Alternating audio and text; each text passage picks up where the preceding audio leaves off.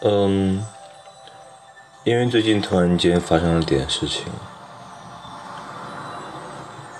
所以想到了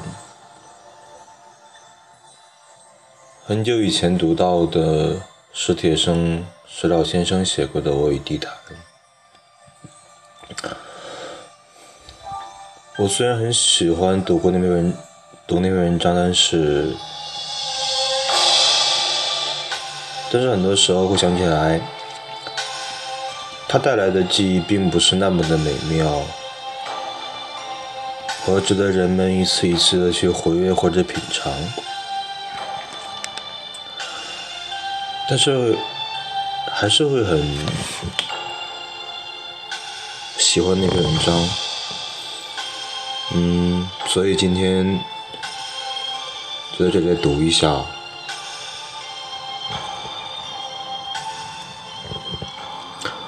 我与地坛，史铁生。一，我在好几篇小说中都提到过一座废弃的古园，实际就是地坛。许多年前旅游业还没有开展，园子荒芜冷落的，如同一片野地，很少被人记起。地坛离我家很近，或者说我家离地坛很近。总之，只好认为这是缘分。地坛在我出生前的四百多年就坐落在那儿了，而自从我祖母年轻时带着我父亲来到北京，就一直住在离他不远的地方。五十多年间。搬过几次家，可搬来搬去，总是在他周围，而且是越搬离他越近了。我常觉得这中间有着宿命的味道，仿佛这古园就是为了等我，而历尽沧桑，在那儿等了。四百多年。他等待我出生，然后又等待我活到最狂妄的年龄上，忽地残废了双腿。四百多年里，他一面剥蚀了古殿檐头浮夸的琉璃，淡褪了门壁上炫耀的朱红。摊起了一段段高墙要散落的绿气雕栏，祭坛四周的老柏树遇见苍幽，到处的野草荒藤也都茂盛的自在坦荡。这时候，想必我是该来了。十五年前的一个下午，我摇着轮椅进入园中。他成为一个失魂落魄的人，把一切都准备好了。那时，太阳循着亘古不变的路途，正越来越大，也越红。在满园弥漫的静沉静光芒中，一个人更容易看到时间，并看见自己的身影。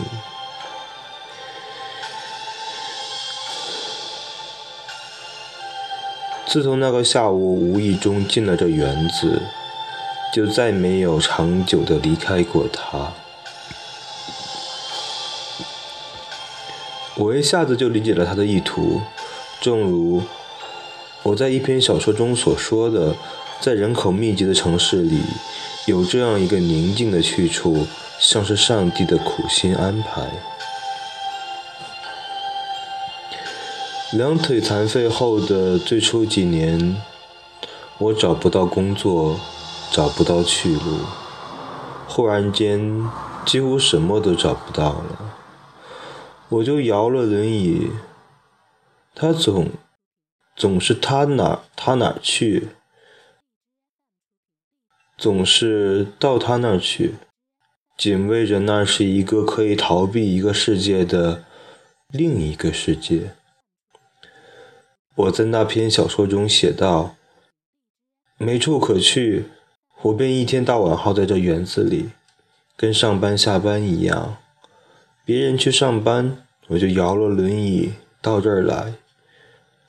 园子无人看管，上下班时间，有些抄近路的人们从园中穿过，园子活跃一阵，过后便沉寂下来。”园墙在金晃晃的空气中斜切下一溜阴凉。我把轮椅开进去，把椅背放倒，或坐着，或躺着，看书或者想事儿。撅插树枝，左右拍打，驱赶那些和我一样不明白为什么要来这世上的小昆虫。风儿。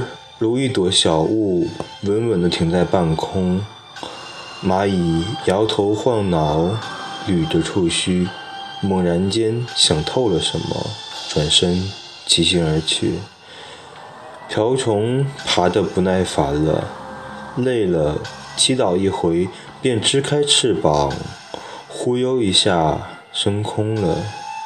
树干上留着一只蝉蜕，寂寞。如一间空屋，露水在草叶上滚动聚集，压弯了草叶，轰然坠地，摔开万道金光。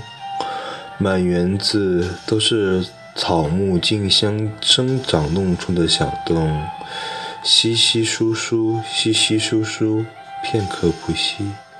这些都是真实的记录。园子荒芜，但并不衰败。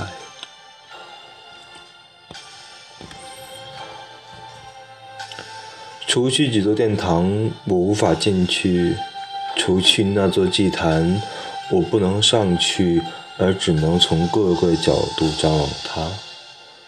地坛的每一棵树下，我都去过。差不多，它每一米的草地上都有过我的车轮印。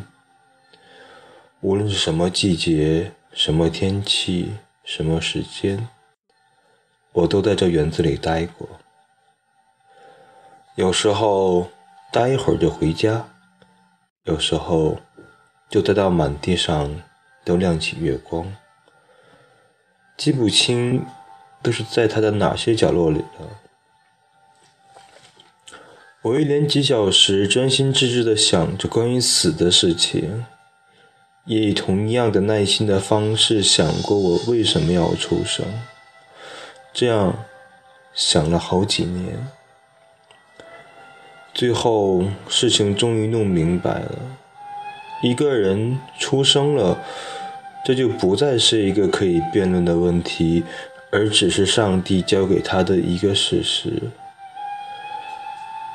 上帝在教给我们这件事实的时候，已经顺便保证了它的结果，所以死是一件不必急于求成的事，死是一个必然会降临的节日。这样想过之后，我安心多了，眼前一切不那么可怕，比如你早。熬夜准备考试的时候，忽然想到有一个长长的假期在前面等待你，你会不会觉得轻松一点，并且庆幸，并且感激这样的安排？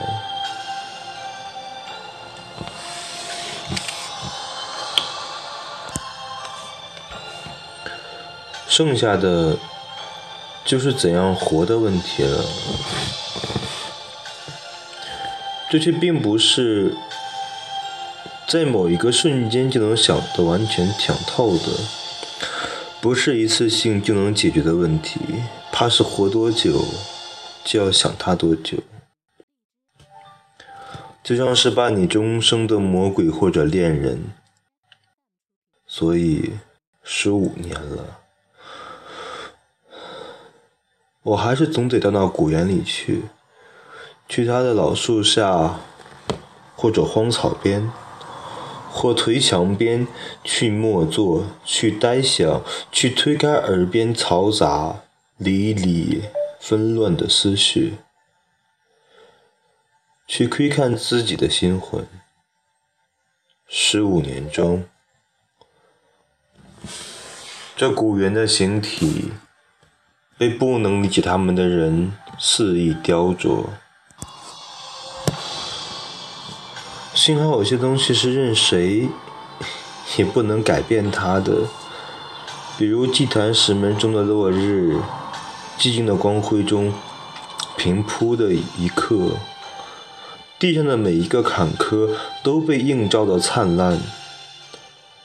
比如园中最为落落寞的时刻，一群雨燕便出来高歌，把天地都唱得都唱得苍凉。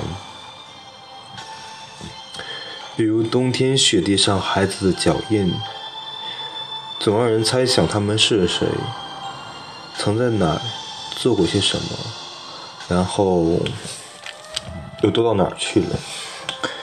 比如那些苍黑的古柏，你忧郁的时候，他们镇静地站在那儿；你欣喜的时候，他们依然镇静地站在那儿。他们没日没夜地站在那儿，从你没有出生，一直站到这个世界上又没了你的时候。比如，暴雨骤降，园中激起一阵阵灼烈而清纯的草木和泥土的气味，让人想起无数个夏天的事件。比如秋风忽至，再有一场早霜。落叶或飘摇歌舞，或坦然安卧。满园中散播着雨贴与微苦的味道，味道是最说不清楚的，味道不能写，只能闻，要你身临其境去闻才能明了。味道甚至是难于记忆的。只有你闻到它，你才能记起它的全部情感和意蕴。所以，我常常要到那园子里去。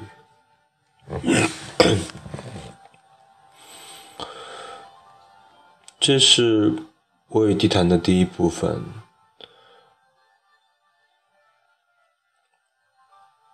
在这一部分里面。石老先生很详细的描绘了地坛的景致，我可以看到一个年轻人或者一个中年人，在他的答案找不到的时候，在他困惑于生死的问题的时候，在他愤懑郁闷或者。想死的时候，一个人推着轮椅在地毯里面，默默地看着，感受着这地毯的生机和那些郁郁葱葱，和一个坐在轮椅上面的人，他身上的死气沉沉，做出了一个特别明显的对比。我可以想象到，他在那里坐着的时候，他是怎样的去喜欢那一切的生机啊，还有那些东西所带来的，还有就是时间和见证。地坛是一个已经存活了四百多年的原子，我们的生命在他眼中，可能只是小小的一瞬间。我们的有限生命的烦恼，对于这个广阔的地坛来说，也只是像是在地坛角落中一棵活过来又死去的野草，或者。一直走进来，又离开的昆虫，在漫长的岁月当中，一个人的所有一切都变得无限的渺小。嗯，接下来再看下一部分好了。